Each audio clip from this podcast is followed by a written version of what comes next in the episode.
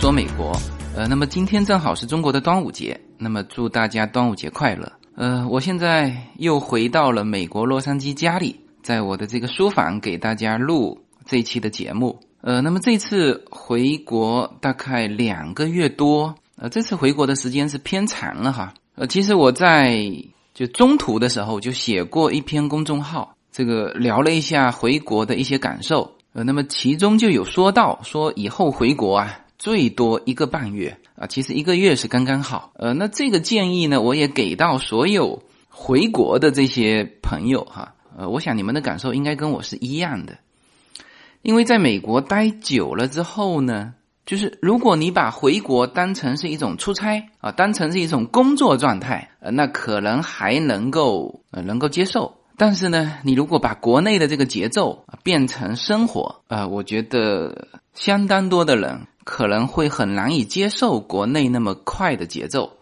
呃，这个感受不仅是我有哈，呃，几乎两头跑的，呃，当然两头跑有的是刚来没多久的两头跑，它会有这么一个慢慢的过程。那比如说移民到美国，就第一年的时候呢，会特别想回中国。呃，正常的都是小孩必须等到。因为上课了嘛，他必须等到暑假，全家人才能够回去。那么第一年的时候会特别想回中国，呃，然后到了中国之后呢，会很兴奋啊，吃各种吃的啊，继续恢复到原来那种啊，女生可能会去做做美容啊，啊，男生呢肯定就是就每个晚上各种这个聚会了。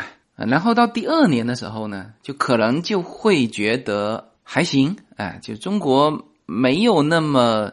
那么强烈的意愿想回去，然后呢，也不觉得说待在美国会那么无聊啊，这是第二年的感受。如果你第三年回中国，然后回到美国的时候呢，就是会反过来，就飞机一落地，感受到洛杉矶的这种清爽啊，特别是到晚上啊，夏天的晚上，就是第三年你回来的时候啊，你到院子，你晚上到院子里走一走，去感受那种啊那种清爽的时候，哇，你就会感觉。这个回家的感觉啊，这个时候你的感觉就反过来了哈。那么到了第四年，到了第五年，你再回中国的时候，就是一时间要控制住了，一个月。时间如果再长，就有可能像我这一次一样，就两个多月，你你慢慢的又开始熟悉了原来的感觉之后，就是在你回来回洛杉矶的这个，就那个时候的感觉会特别不好。不过呢，这个。一回到洛杉矶，那又是熟悉的感觉。这两边啊，还是差异很大的。呃，这种感觉当然就不是什么什么文化呀、生活习惯啊、语言环境啊，都不是哈。就是回到洛杉矶呢，第一就是安静下来。国内就各种的杂音还是很多的，因为洛杉矶呢，一个是本身安静啊，第二呢，我们单门独院嘛，那不像在国内，国内呢全是高楼。高楼楼上楼下是吧？发出的声音啊，就各种杂音。我在国内自己的家里，呃，就是想录一段这个听友会前面不是我都需要录一段吗？啊，就那段话，有的时候就各种杂音，没法录，是吧？楼上不敲了，楼下不打了，刚想录，门口放鞭炮了，是吧？吹拉弹唱，这个一搞还搞。半个多小时，是吧？这个是很明显、很明显的差别啊。第二呢，就是开车的问题，就是在中国啊，我待会儿会说到，中国其实已经进入了地铁时代，而在美国呢，还是汽车时代。但在美国开车是舒服的，在中国就直接没法开车了。就美国，我可以从出门口坐上车，到我想到的那个地方门口停车，啊，一路上是顺畅的啊。这个是啊，当然我现在说的是。这个洛杉矶和国内哈，那国内基本上我就不说哪个城市了，因为基本上各个城市的进度是一样的。你现在中国哪一个城市说我开车很顺畅，说我这个门口就能停车？呃，你举给我例子，呃，这基本上我们沿海的这种一二线城市是不可能有这样的环境了，是吧？呃，那么还有一个最明显的感触就是，就美国的房子大嘛。所以我们在美国聚会，基本上都在家里聚会。像这次暑假，这个叶子的哥哥和姐姐啊，一个是从中国来，一个是从澳大利亚来，那么都住在我们家。就到时候会有十二个人住在我们家，也没问题啊，住得下呀，是吧？这个如果你在中国啊，住十二个人，那你肯定很挤嘛，也不是说住不下。啊，那现在中国的房子啊基本上都应该看一看日本的那一本那个断舍离那本书了哈。啊，确实就是你一样东西啊，如果没有什么用，放在这么一个地方啊，超过一个月，你这个东西啊扔掉，就要比你放在那边占用这个场地的空间来的划算了，是吧？那么东西是如此，那么你在那里居住的话也是如此啊。那这个我原来来美国之前不觉得自己家小哈。呃，我在福州是两套房子打通的啊，一大一小两套房子打通，呃，实际可使用的大概有一百八十多平方吧，就原先没感觉小的，但是呢，现在回国就会感觉小，好吧？那么这个是因为人回到洛杉矶了嘛，就是先聊一个比较直接的两边感觉比较明显的啊，就是洛杉矶这边一个是安静啊，一个是开车方便，还有一个就是房子大通透啊。我今天还在后院溜了一圈。因为今年洛杉矶的雨水很多嘛，所以我发觉啊，几乎全部的果树啊，它开的花都非常多。那有一些已经开始结那个小小的果实了。当然，它在过程当中很多果实会丢掉哈，但是就算留三分之一下来，今年我们家的这个后院也是个大丰收。像这种东西是国内确实是没有的。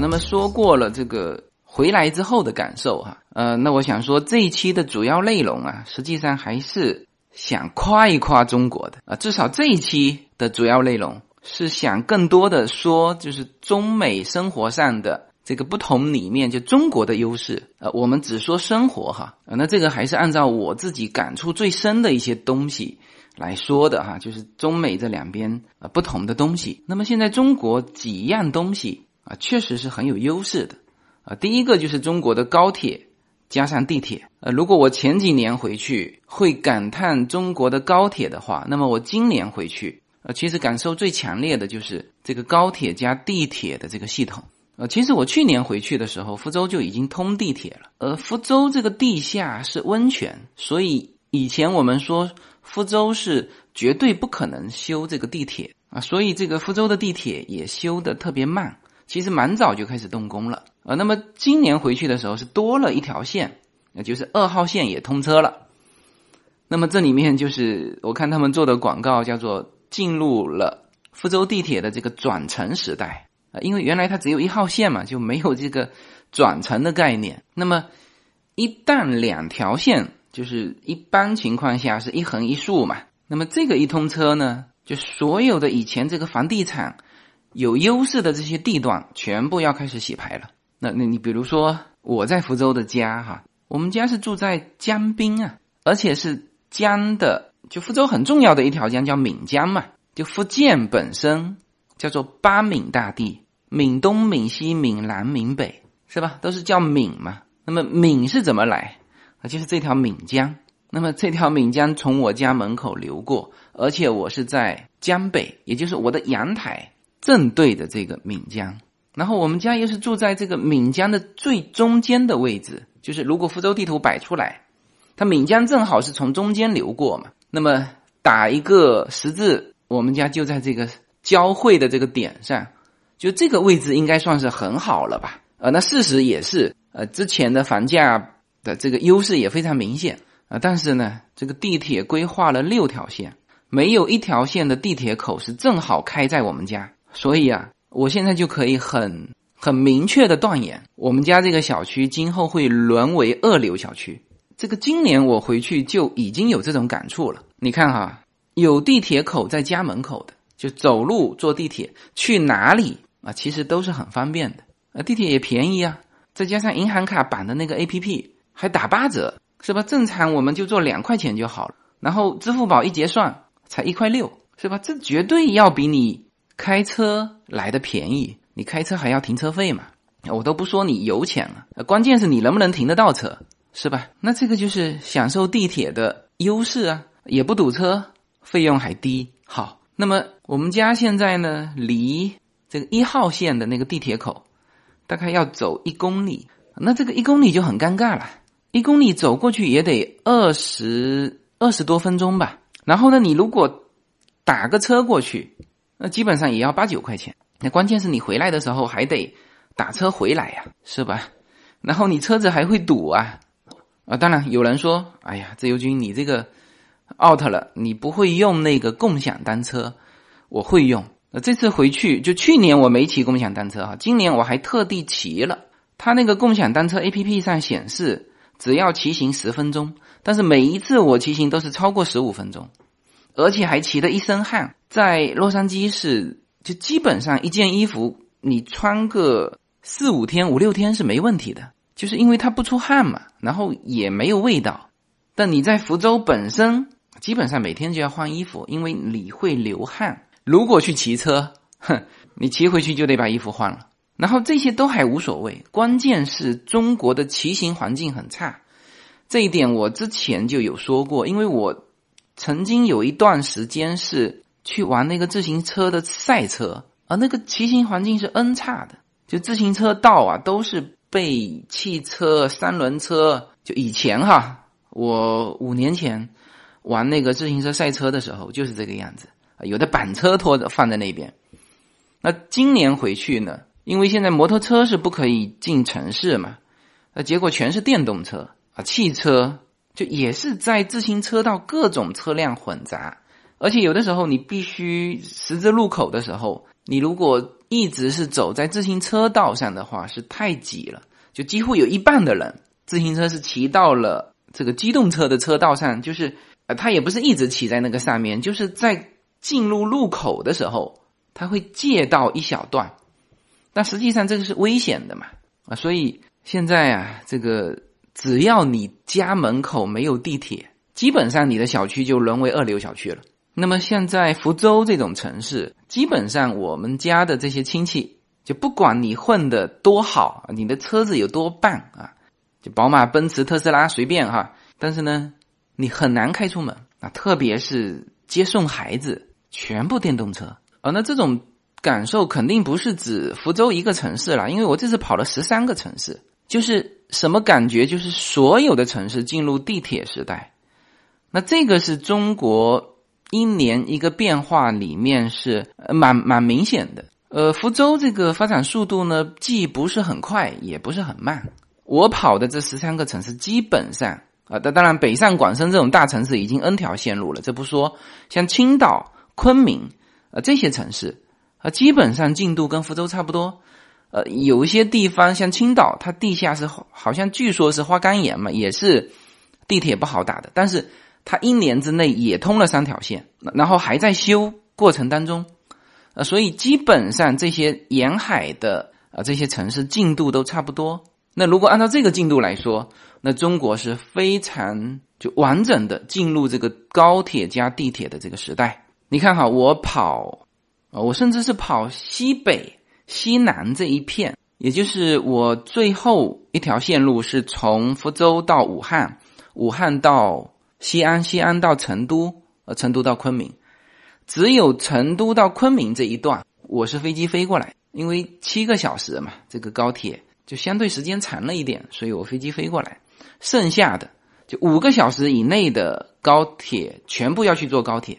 就飞机，其实你花的时间只会比这多，不会比这少。虽然感觉说飞的过程只有一个小时，但是你还要等飞机呀，是吧？机场到这个城市里，都还是要有这个时间的。所以基本上五个小时之内的行程，高铁就可以解决了。而且高铁坐起来要比飞机来的舒服，呃，空间更大。呃，基本上高铁的二等票是足够了。我还有。拍了一张照片，是我在高铁上还能够剪辑我的这个视频，就是在高铁上工作的这个画面，是吧？然后高铁的火车站和地铁，几乎所有的城市都是无缝对接了。那么你去一个城市，可能有两到四个这个站，你还得问清楚到哪一个火车站。就我这次也是，就就每到一个城市都要跟别人确。确认除了确认时间之外，还要确认啊，比如说我是到武汉北站，还是到什么福州南站？所以这个是就中国今年至少我的感觉是，所有城市进入地铁时代，而美国还是飞机加上汽车的时代。而这里面我倒没有比较哈，谁优谁劣啊？啊，总之是两种不同的交通模式。那，美国的小飞机很方便啊啊，然后再加上修的非常完善的这个就四通八达的这个公路网络啊，然后再加上这个无人驾驶的特斯拉，是吧？就也不能说它不方便啊，它至少是解决最后一公里嘛。呃，这个解决最后一公里是很重要的。那我现在就耿耿于怀于说，我家那个最后一公里，我还得去打一个车，就是我说的是中国福州的家哈。啊，那当然，在中国打车现在也很方便，这不仅有滴滴啊，有什么快车、专车啊，有些城市还出现了曹操，啊，曹操也是另外一种和滴滴竞争的一种类似 Uber 的这种形式啊。那么这个是很明显的差异哈，就中国是高铁加地铁的时代，美国还是飞机加汽车的时代啊，这个是是不同的。那当然说到。公共交通系统，那中国的这套系统还是值得夸赞的。那我想，应该它在全世界都会有很强的优势的。洛杉矶的这个地铁好像是被中国北车还是中国南车给给中标了，但是这一段时间又暂停了啊。所以按这么说，中国的这一套东西啊，那绝对是领先世界的。中国第二个领先世界的是什么呢？就是这个支付系统。那么，呃，像这个支付宝、微信。说可以买菜，这个我去年已经讲过了哈。就今年是就已经方便到，它可以直接绑定一些这个停车场啊，停车场一扫到你的车牌，直接就因为你的车牌和你的支付宝已经绑定了嘛，它可能有通过一个什么 A P P，然后呢就你都不用再去刷那个什么二维码，它就直接系统后面这种小额的哈，直接扣款扣你的这个微信支付。然后就直接抬杆了，所以你进出这个停车场的时候，虽然也有杆啊，但是实际上是无障碍的通车了。然后呢，还可以收到这个停车费啊。这个再发展下去就是刷脸了，因为他现在刷的是你的车牌嘛。呃，那如果人脸识别系统一上来，那真的是以前开玩笑说刷脸，现在真的是变成刷脸，面部一扫描，你的支付宝扣款。是吧？那现在这种支付系统其实是就越来越方便。你像像我这次跑了十三个城市，就绝大多数的城市我都有去坐那个地铁嘛，因为地铁是最能够保证时间的啊，特别是赶飞机的时候。所以一般情况下去机场，如果是有地铁的，我都喜欢坐地铁过去，因为它其实是无缝对接了嘛，所以。我这一次在各个城市穿行的时候，就下了很多的 A P P 啊，有地铁的，有公交系统的。那像福州的这个地铁，它和公交用的是一个 A P P，就你只要点那个公交，它会跳出一个二维码啊，无论是公交车还是地铁的那个口，它都是刷这个码。几乎所有的交通，你包括了买机票啊，买买这个火车票，当然这是另外两套系统。现在中国铁路的那个火车票购买也是非常方便，而且你退也方便。我有一次直接买错了，就是后天的票买到了今天，然后它还能够和你的手机联网去提醒你。因为我是怎么知道他买错了呢？他好像提早两个小时，你的手机的提醒功能就跳出来，就是你其实没有设这个提醒功能。但是你只要买了票，在他的那个系统里面买了票，它自动跟你的手机锁定，然后跳出来提醒你。哎，他说你这个应该要去南京了。我一看，我不是后天去南京吗？哦，再一看买错票了，然后呢就直接退了。啊，所以他现在的这个高铁的这个购买和退票还再买都非常方便。就你甚至误过了点，你去退票，他也是没有说再给你什么九折退给你，也是原价退给你。然后改签，那看来这期主要是说给那个在美国的华人啊，准备回国的听的哈。就是，就现在几乎所有的华人也都装了微信，然后也都能够这个有这个微信支付功能。他有的时候他可能不需要那个银行卡的捆定，因为他微信本身就是一个钱包嘛。但是呢，在打这个滴滴车的时候，你还必须要捆一个。中国的手机号码，否则的话，他滴滴车到你门口了，他联系不上你啊，是吧？所以这个要事先就捆上去，你才能够开始打滴滴车啊。这个是要提醒海外回去的啊这些华人要注意的。呃，你就买一个短期的这种卡就行了。随口说，美国的听友大家好，我的新书《平行美利坚》目前已经在。当当网、京东等各大网站均开始正式发售，同时在电子书 Kindle 上也已开始发售。那么这本书是随口说美国的第一本书，也是我个人第一本书。拨开迷雾看美国当下，中美两国恰是两条平行线，只有穿梭其中的人才能看清一切。希望大家支持这本书，现在就可以立刻在网上下单购到这本书。谢谢大家。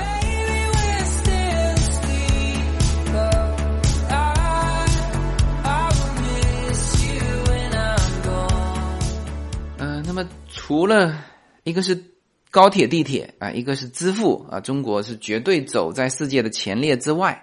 那还有一个走在世界前列的，我觉得应该就是中国国内的物流，因为国际物流会涉及到这两边的一个配合的问题啊，这就不说了。国内的物流现在是真方便，我这次在几个城市走嘛，基本上我走两个城市，因为我的行李是越来越少。啊，其实走多了之后呢，就是就对这个行李的精简是，我是越来越精简啊。第一条线路就是，因为我在国内是分了几次出行嘛，第一次出行是去北京，当然这一条线路也是五个城市吧，北京、青岛、南京、上海、杭州五个城市。对我带了一个大行李箱，呃，到后面出行的时候我。跑最后的这四个城市，我就带一个小小的登机箱，就行囊也是越来越精简。那么在路上，就是有很多听友、有很多朋友送我的东西怎么办呢？呃，我基本上就是，如果少的，我提着到下一个城市，基本上两个城市，我就必须打包一一箱东西就寄回福州啊，这个很方便的，也是手机上 A P P 一操作，它上门服务。然后甚至是同城啊，有些东西忘记带了啊，那就我就寄给你吧。然后我最后离开中国的时候，我的行李带不下了嘛，然后就发了四箱啊，当然不是很大的箱哈，就是纸箱那种，发了四箱东西去厦门，因为七月份叶子哥哥就会全家过来嘛，呃，但他人多嘛，他可以带十个行李箱，所以我有一些准备带来。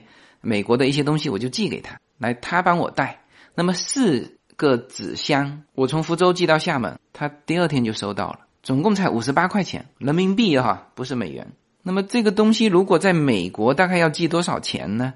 像美国的 USPS 就一个箱子就低于十磅的吧，就五公斤以内的，就一个箱子基本上要十三到十四刀啊！你大家可以比较一下这里面差别多大啊？所以在美国，我感觉这个物流啊，它现在也周天有的时候也送货了哈。然后我我觉得可能是它对于大量的这种商家是一定有优惠的，但是我们个人如果去寄，我觉得现在的这个美国的这个物流，国内物流还是很贵啊。那在中国这种价格就可以任性了，是吧？四箱才寄五十八块钱，而且它的服务是很周到的。我是四个纸箱，因为他要看里面什么东西吧。我是打开了盖，像我那种高楼啊，啊，他是开了个面包车啊。那至于停在哪里，我都很难以想象他能停在哪里。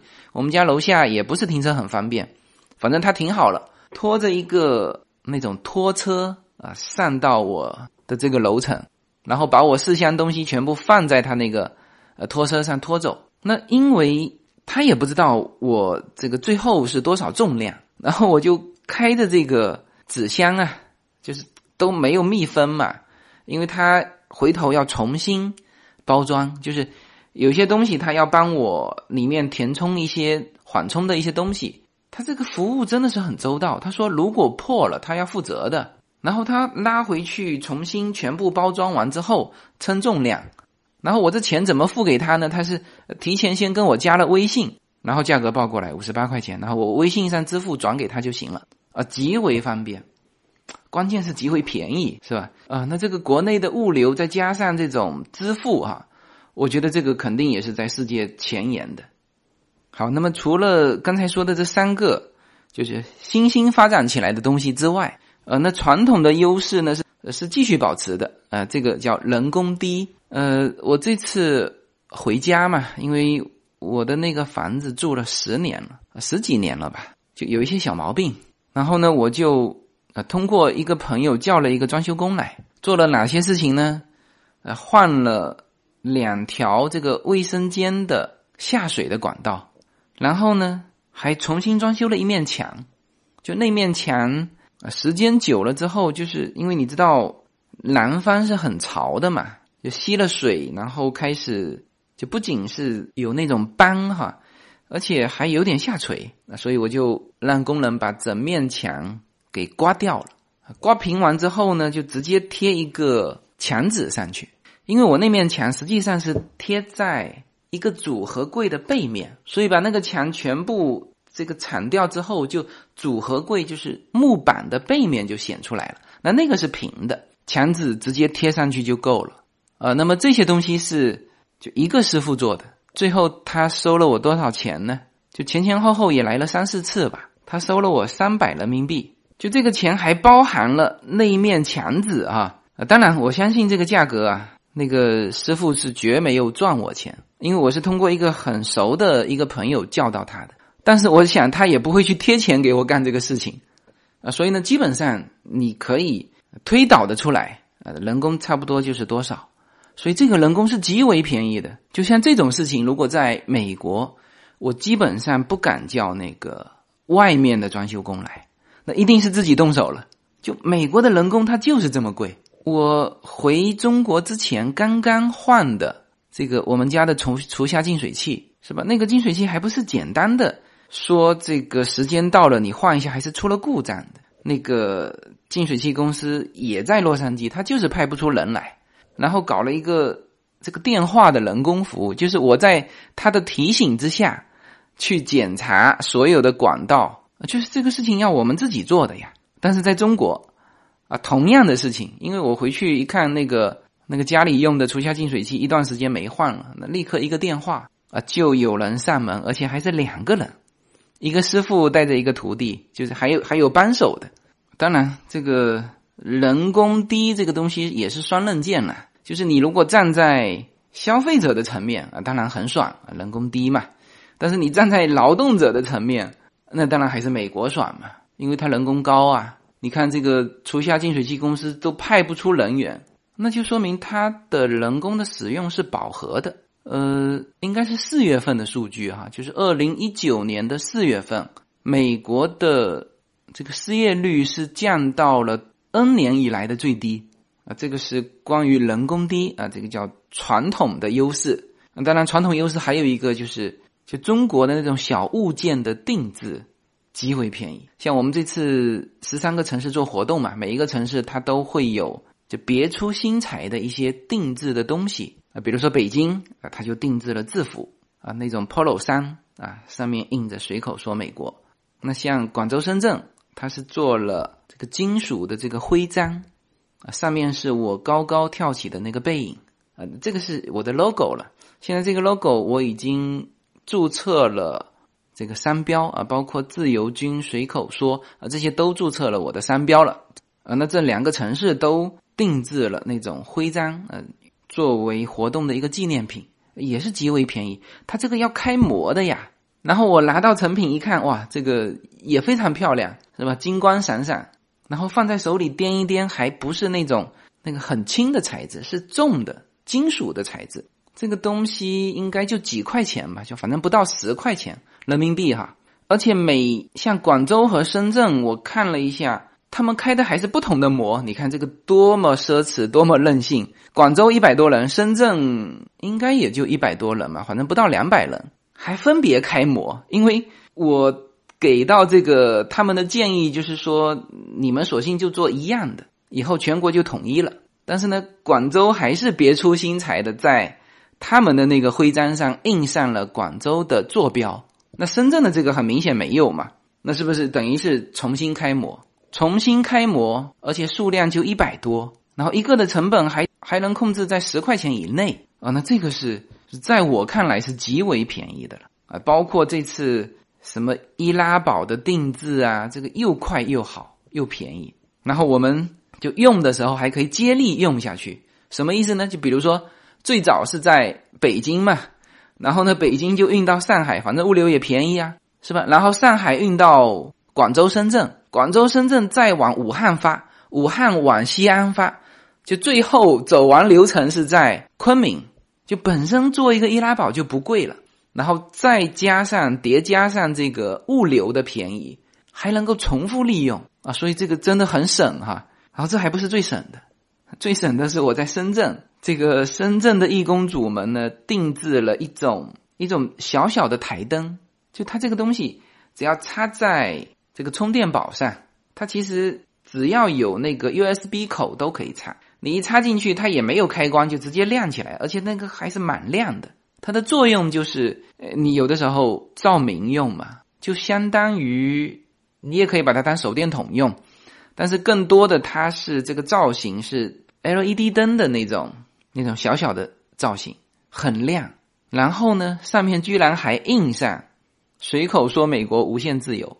然后大家猜一猜多少钱？我们深圳的群主告诉我，他说他订了一百三十多个，一百七十多块钱，就就这两个数字哈，反复的在我脑袋里，我反应了很久都没反应过来，因为他这个东西拿在手里的时候，它不是原材料啊，它是一样，还就虽然说看起来有点小哈，但是是一个很完整的电子产品。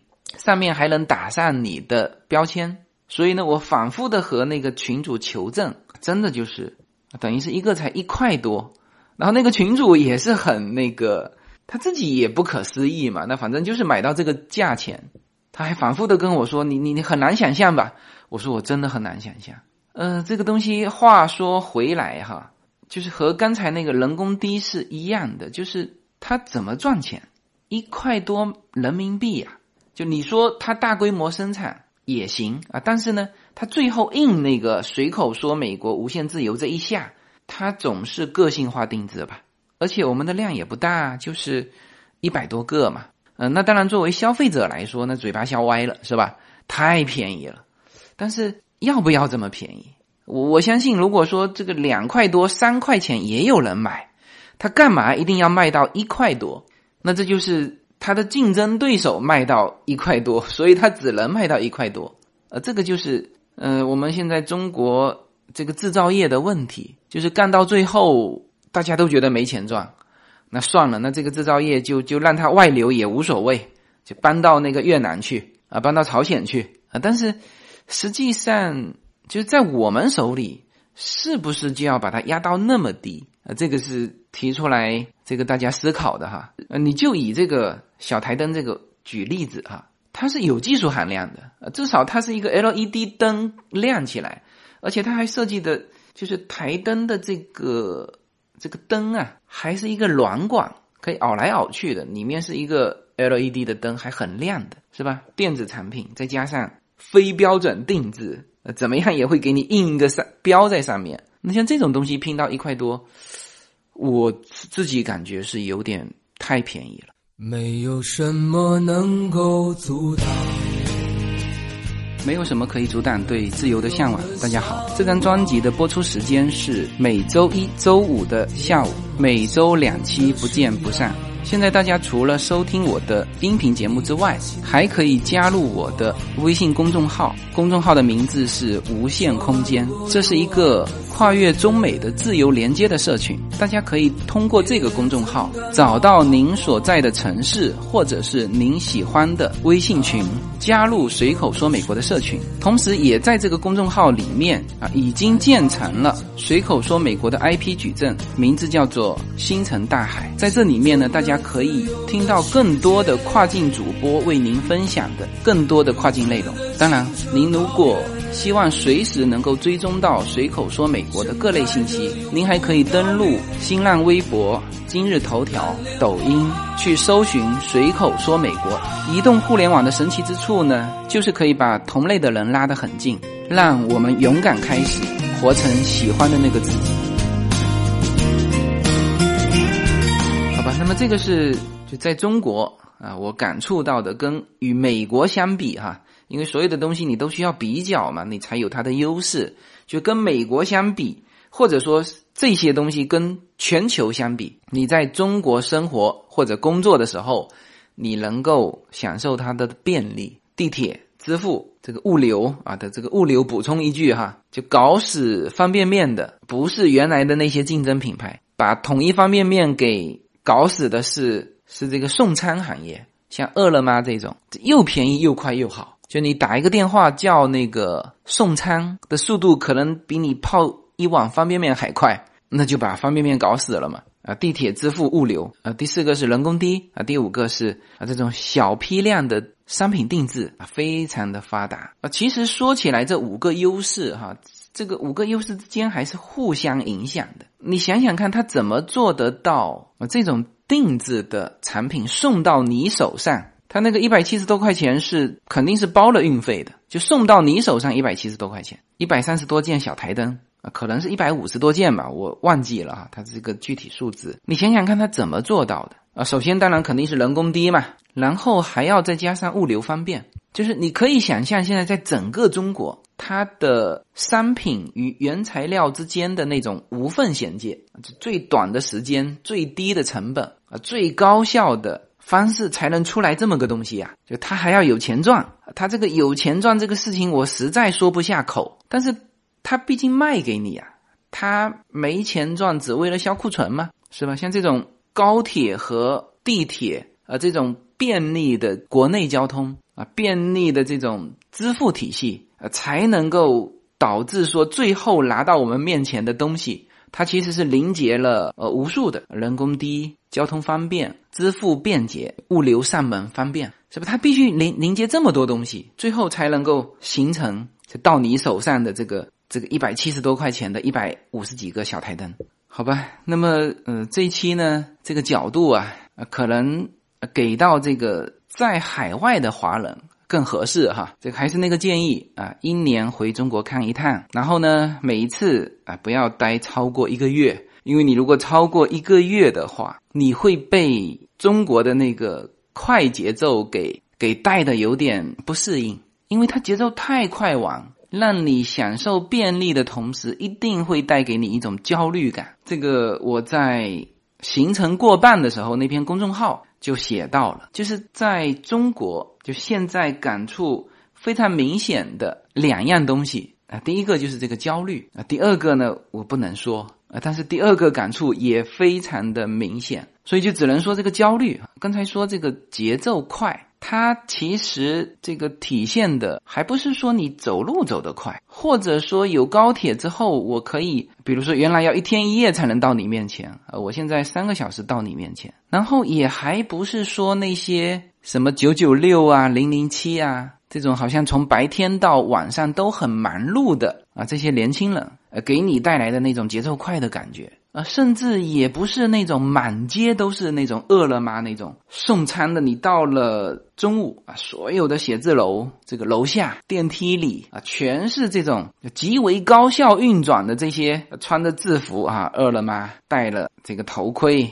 它它下面全是电动车啊，只有电动车才能够这么快捷的到你面前哈。就也还不是这个节奏快，体现在什么呢？体现在第一就是这个。叫资讯的快捷，就现在在中国，这个热点基本上叫当天热点，就再出名的事情，今天突然间上了热搜了，是吧？你红了，但是呢，你明天就得考虑，可能明天别人就把你忘记了。就是这种大家对于资讯的获取和丢弃啊，现在都不要说是个人，叫公司或者是平台啊，都是这样，所以他就造就了一种焦虑的心态啊。这个事情其实几年前就是这样了。啊，所以所有到我面前的这个有商业头脑的这个听友都建议我啊，你这个应该怎么怎么运作，就赶紧有商业模式啊，就赶紧变现啊。那因为在国内就是这样嘛，就很多很多公司就是在他最好的时候没有去融资，或者错过了一两件事情，呃，他就他就等于白干了这个事，他永远没有机会再上一个台阶，因为。后面的人就是踏着他的尸体上去了，是吧？这个就是呃关于资讯的一个快速的转移、传递和流失，然后他会通过一些你身边的朋友去给你表现出来。比如说，我刚刚还很兴高采烈的这个这个，发现自己终于懂了什么叫做 B 站，刚刚想说，哎呀，那要不然我们做一些视频放上 B 站、哔哩哔哩哈，这个现在就相当于美国的 YouTube。现在那个什么爱奇艺呀、优酷啊，呃，都是我们不能说过时哈，它这个流量可能现在还是最大的，但是在中国现在不能谈流量，要要谈增量。你如果一谈谈存量市场，你这个就是传统行业，就是传统公司，就是传统思维，你就是 out 了的那个人，是吧？那我们刚刚说，哎，学会，呃，包括设想说在 B 站上怎么搞一搞、玩一玩，然后就看着跟你说最新资讯的那个比你年轻十几二十岁的小伙子，告诉你说他每天都在学习。他觉得每天如果不学习，他就被淘汰了。然后说了一句：“他说他感觉现在自己已经被淘汰了，就那种给你的那种焦虑的那种冲击力，所以你只能在那边待一个月就得走。就是我们还是回到美国来，就过就过一些这种不求上进的日子哈。所以在美国那是叫做就山还是那座山，海还是那片海，可能呢多少年都不会有变化。”但中国是叫做快速的沧海桑田，就是我们说有意思一点，就是说在中国是山，哎，怎么突然间变成了一片海了？你还在接受说这个山变成那一片海的现实的时候，呃，它这个现实又变了，这个海又变成了呃另外一座山，呃，就是这么一个，就唯一不变的就是变化本身嘛。啊，这个这个话曾经在我创业的时候，二零。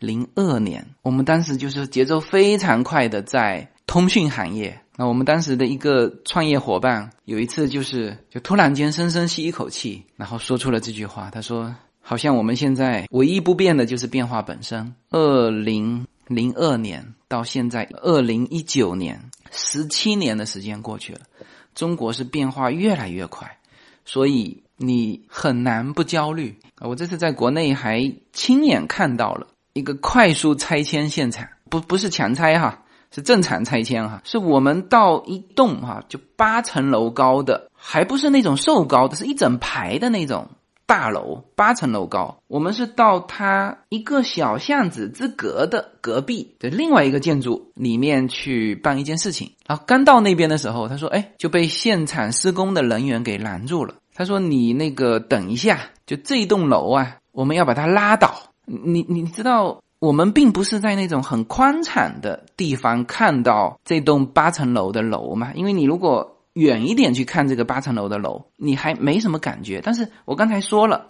我们是去跟这栋要拉倒的建筑是一个小巷子之隔，就小巷子对面，呃，总共就那种三米的，反正不到三米的那种小巷子，就在我们面前，我们要昂着头看的这个这个大建筑。他说：“你们等一下。”我们马上要把这个楼给拉倒，那我们还在想说，是不是要等很久啊？然后我们还和那个现场施工的人说，我说我们就去那边，从这个头走过去，大概就三十米吧，啊，那就等于是我们在这个要拉倒的这种建筑的下面，就是我们快速的啊，比如说用十秒钟时间跑到那栋建筑里面去，那我们在里面就该干活的就干活了嘛，是吧？那这边他满拉倒，就互相不影响嘛。那个施工的人员说：“你们只要等一下嘛，这很快就倒了。”我们一看，那栋楼还巍然不动的，就没有半点迹象说它要倒掉。然后在我以前的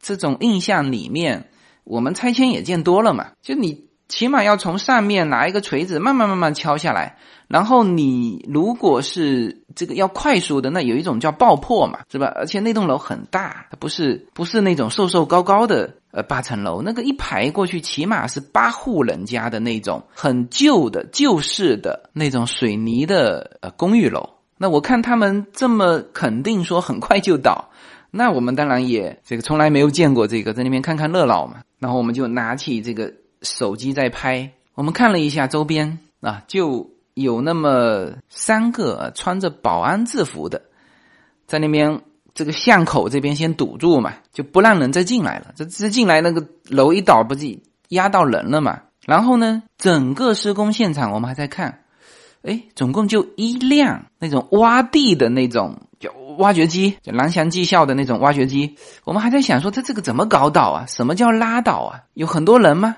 有很多的机器吗？结果就那一步，然后上面就那一个人在操作。他怎么做呢？他拿那种钢缆啊，就很粗的钢制的缆绳。这个缆绳呢，先是由人就穿过这个大楼大概第二层的这个窗口啊，就是从这一边窗口进去，从另外一侧的窗口出来，然后呢，把这个钢缆套在它的这个挖掘机上面，然后挖掘机就哇，那个挖掘机的操作真的是非常棒。